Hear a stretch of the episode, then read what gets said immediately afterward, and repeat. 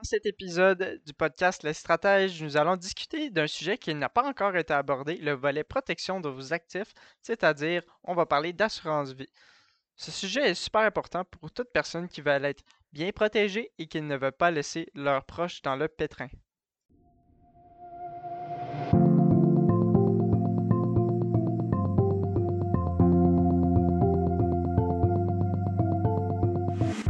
Actualité financière et sujets reliés à vos finances personnelles. Le podcast financier Les Stratèges vous aide à mieux comprendre et à gérer vos finances, que ce soit l'assurance, le budget, la fiscalité, l'investissement ou la planification de votre retraite.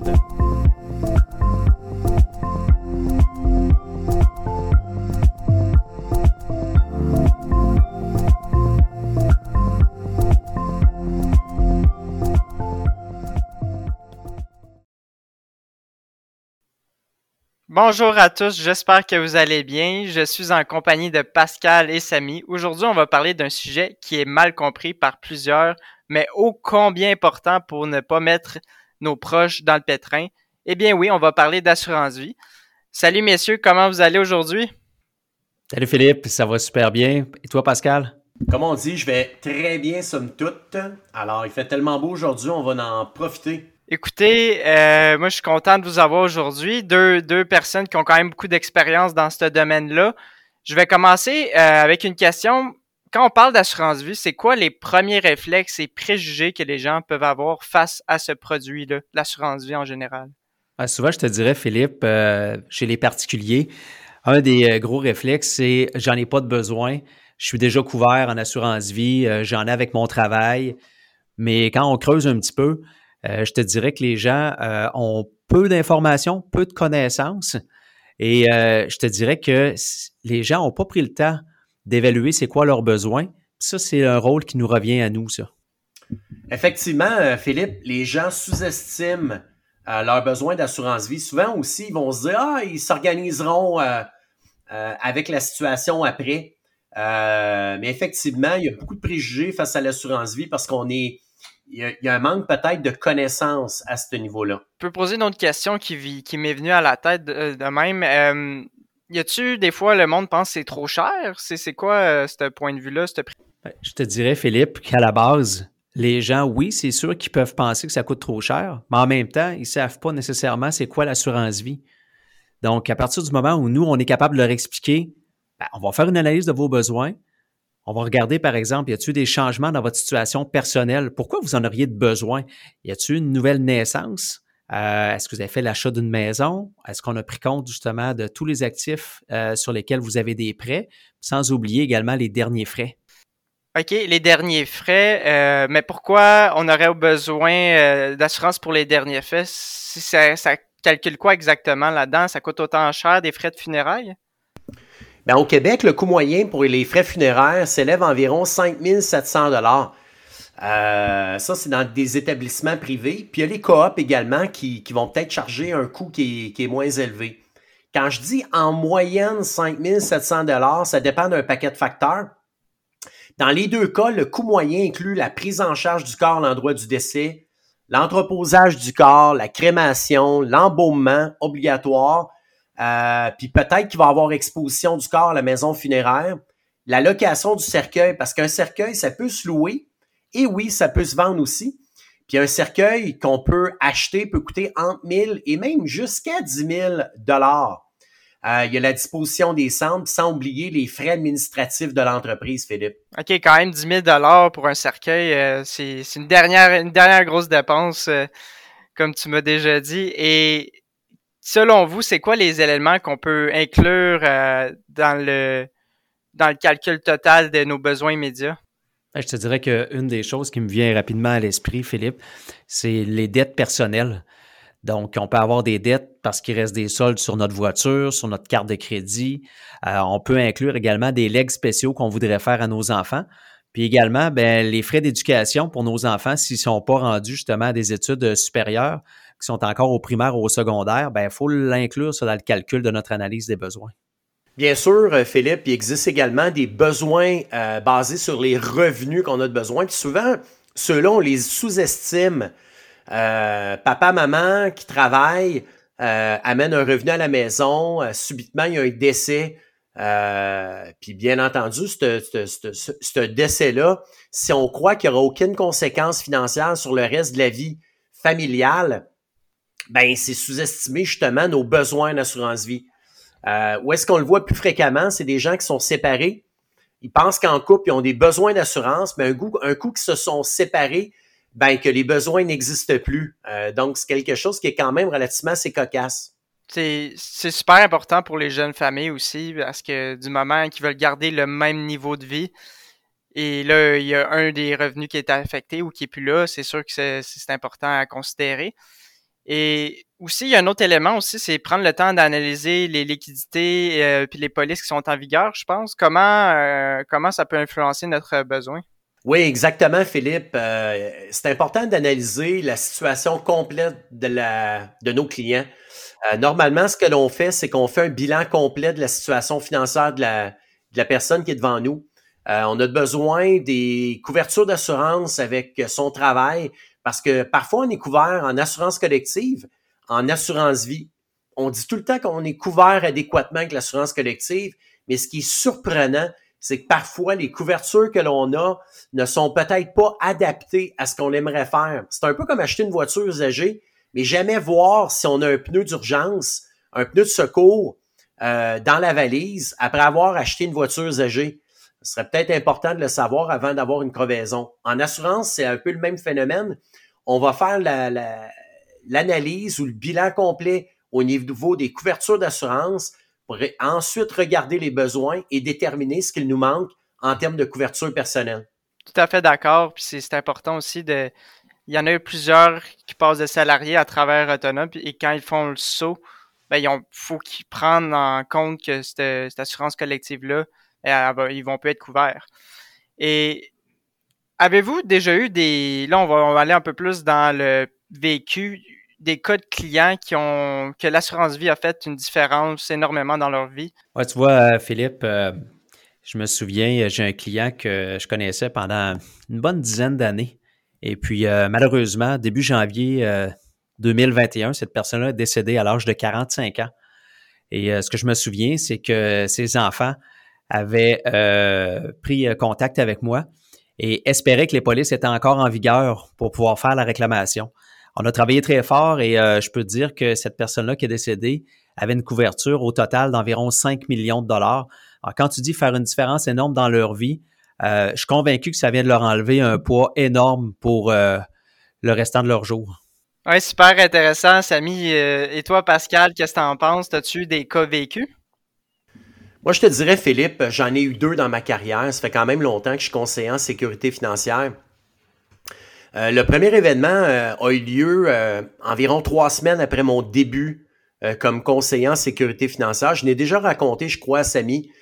il y a une cliente qui appelle au bureau de, la London Life à Gatineau pour faire une réclamation de décès pour son conjoint qui venait de décéder. C'est une femme qui avait trois enfants, qui habitait pas, pas très loin du bureau où est-ce que je travaillais à l'époque. Et puis, j'ai ramassé ou j'ai pris les informations nécessaires sur les couvertures qu'elle avait. Euh, et puis, euh, la dame avait, avait une couverture d'assurance vie d'environ 25 000 en assurance permanente. Et puis, je suis allé pour faire la réclamation de décès. Et au moment où est-ce que j'ai complété les documents, elle m'a demandé comment elle allait recevoir. Fait que là, je lui ai dit tout bonnement, euh, fier de moi à ce moment-là, qu'elle allait recevoir 25 000. En me regardant, elle me dit, ben, qu'est-ce que je vais faire avec 25 000? Ce que je savais pas, c'est que son conjoint avait cancellé l'ensemble de toutes les assurances qu'elle avait euh, quelques mois euh, avant son décès. il n'était pas au courant qu'elle est décédée, mais malheureusement, il a laissé derrière lui euh, une petite famille qui, euh, qui, a été obligée de vendre sa maison. Puis la dame qui, euh, qui s'occupait de la famille à la maison a été obligée de recommencer à travailler. Fait que pour moi, ça m'a marqué énormément en me disant que les besoins, c'est important de les combler parce qu'on ne sait pas quelle va être notre journée ou est-ce que où est-ce qu'on va décéder. J'ai un autre événement qui est plus près de moi. dans 2020, en mai 2020, je me souviens, on était en pleine pandémie on était en confinement. J'ai un de mes très bons clients qui m'appelle et puis ce client-là, j'avais fait plusieurs planifications euh, fiscales et successorales en entreprise avec euh, l'avocat fiscaliste à l'époque de la Canada Vie. Et puis on avait comblé ses besoins pour 2 millions dans son cas, qui était pour un rachat de part des actions de la compagnie. Et puis bien entendu, on me l'a répété et souvent ramené à quel point c'est important de son côté que le volume de couverture avait été adéquatement euh, couvert pour pouvoir faire le rachat des actions, ne mettant pas à risque maintenant l'entreprise euh, dans laquelle il est maintenant propriétaire unique.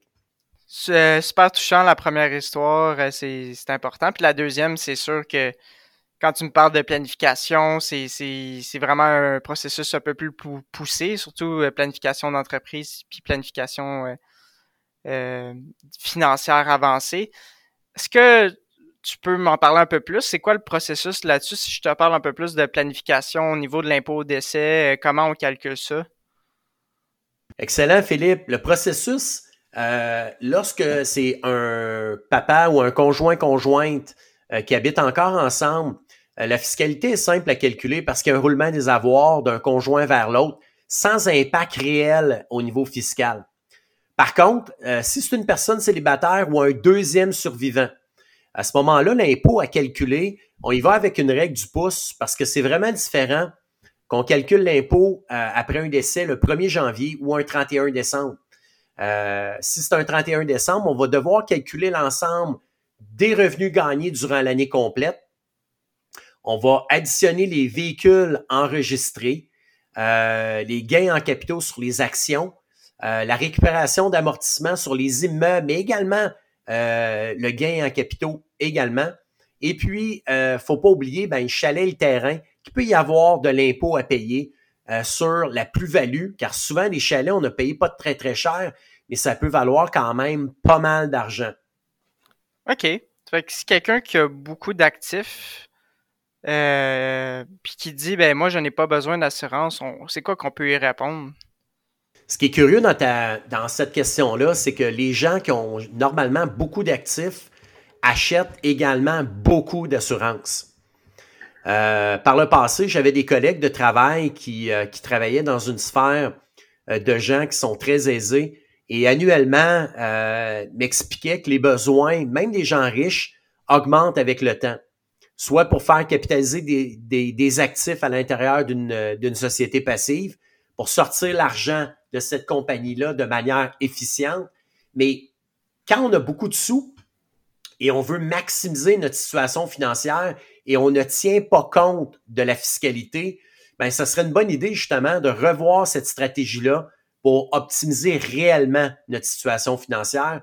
L'assurance vie peut devenir un, un bon atout de diversification. Entièrement d'accord aussi. Il y a le, la portion leg aussi, le transfert des richesses à l'autre euh, l'autre génération, que ça peut venir apporter un aspect intéressant selon ce que les personnes veulent. J'aimerais ça un peu que vous m'expliquiez c'est quoi la différence entre, j'ai entendu tantôt une, assurance permanente, une assurance temporaire. Ça, c'est quoi la différence entre les deux? Pour un peu euh, clarifier ça aux personnes qui nous écoutent? Parfait. Alors, Philippe, je vais t'expliquer la différence entre les deux de façon très brève. L'assurance temporaire, c'est une assurance qu'on prend habituellement pour une durée qui est déterminée. Hein. Par exemple, j'ai un prêt hypothécaire que j'ai euh, hypothéqué, par exemple, sur 25 ans ou j'ai des enfants à la maison. Je vais prendre une, protection temporaire parce que ça va durer pendant X nombre d'années. Versus l'assurance permanente, on parlait tantôt qu'il y a les derniers frais à couvrir. L'assurance permanente, habituellement, c'est une assurance qu'on va payer tout au long de sa vie mais on est certain que l'assureur va verser une prestation d'essai aux bénéficiaires parce qu'il va y avoir d'essai un jour. Ce qui n'est pas toujours le cas pour l'assurance temporaire. Donc, si j'ai une assurance temporaire 20 ans et qu'il n'y a pas de décès et que je laisse tomber ma police après 20 ans, ben à ce moment-là, il n'y aura pas justement de capital d'essai qui va être versé aux bénéficiaires. Ça va m'avoir protégé justement s'il arrivait un décès prématuré pour pouvoir couvrir c'est quoi mes passifs et un revenu de remplacement pour les enfants. Et dans le produit d'assurance permanent, je pense qu'il y a une notion euh, un peu. On se fait tout le temps questionner là-dessus. La valeur de rachat, vous pensez quoi? C'est quoi cet élément-là? Ben, encore là, valeur de rachat, ce ne, ce ne, sont pas tous les produits permanents qui en ont une, parce que de l'assurance vie permanente, ça peut être une vie entière sans valeur de rachat, ça peut être une assurance vie universelle, mais les produits permanents avec valeur de rachat, en réalité, c'est une composante qui va fructifier à l'abri de l'impôt à l'intérieur du contrat. Donc, c'est inclus dans ma prime mensuelle, ce que je paye par mois. Bien, il va y avoir une portion qui va s'accumuler dans une colonne qu'on va appeler valeur de rachat. Et à chaque année, lorsqu'on va recevoir notre relevé annuel de l'assureur, ça va indiquer quelle est ma nouvelle valeur de rachat. Donc, ce qui est intéressant, c'est qu'on sait que ça va augmenter et ça ne pourra pas diminuer cette valeur de rachat-là. Et la personne, si jamais elle en a besoin de son vivant pour X raisons, ben elle va avoir accès à cette valeur de rachat-là pendant qu'elle est encore en vie. Si je te comprends bien, Samy, euh, aller chercher sa valeur de rachat, ça nous permet de dégager de la liquidité, mais ça va mettre venir faire notre contrat d'assurance vie. Pascal, est-ce que tu peux euh, glisser un mot là-dessus? As-tu des commentaires? Ben moi, je vais te dire honnêtement, Philippe, avec euh, autant d'années comme conseiller en sécurité financière, ce qui me fascine, c'est de voir à quel point les besoins d'assurance des gens euh, sont si euh, peu comblés. Euh, c'est comme partir en voyage puis croire qu'on a suffisamment d'essence, mais qu'en cours de route, on manque d'essence. Il n'y a pas d'évaluation qui a été faite. Fait ce que je recommande aux gens, c'est de passer du temps avec leur conseiller en sécurité financière d'évaluer convenablement leurs besoins, euh, poser des questions sur les différents produits, parce que souvent on achète des produits parce qu'ils semblent intéressants, peu coûteux, mais à long terme, on est d'accord que si la décision a été prise peut-être trop rapidement, ça se peut qu'on ait des effets secondaires de cette décision-là. c'est un petit peu ce que j'ai apporté là, à, recommander aux gens. Toi, Samy, est-ce que tu avais un mot de la fin euh, que tu voudrais, un petit conseil à nous recommander? Ben, à partir du moment où tu as des changements majeurs dans ta vie, euh, le réflexe devrait être toujours le même, c'est de consulter son conseiller financier, savoir si le plan qu'on a en place tient toujours la route. OK, super. Ben, merci beaucoup euh, pour avoir clarifié les informations au niveau de l'assurance vie. Écoutez, prochaine fois, on va le faire un peu plus poussé au niveau PME, car il y a un peu plus de complexité. Euh, j'espère que notre audience va en retenir quelque chose et on va se revoir pour un prochain épisode. C'est ce qui conclut aujourd'hui notre épisode sur la protection de vos actifs et la protection de vos proches pour pas qu'on les laisse dans le pétrin.